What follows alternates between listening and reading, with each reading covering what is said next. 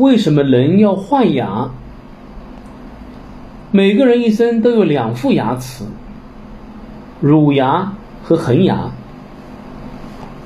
一般乳牙在婴儿出生六个月后开始长出来，六岁时乳牙一颗颗掉了，慢慢的长出恒牙来。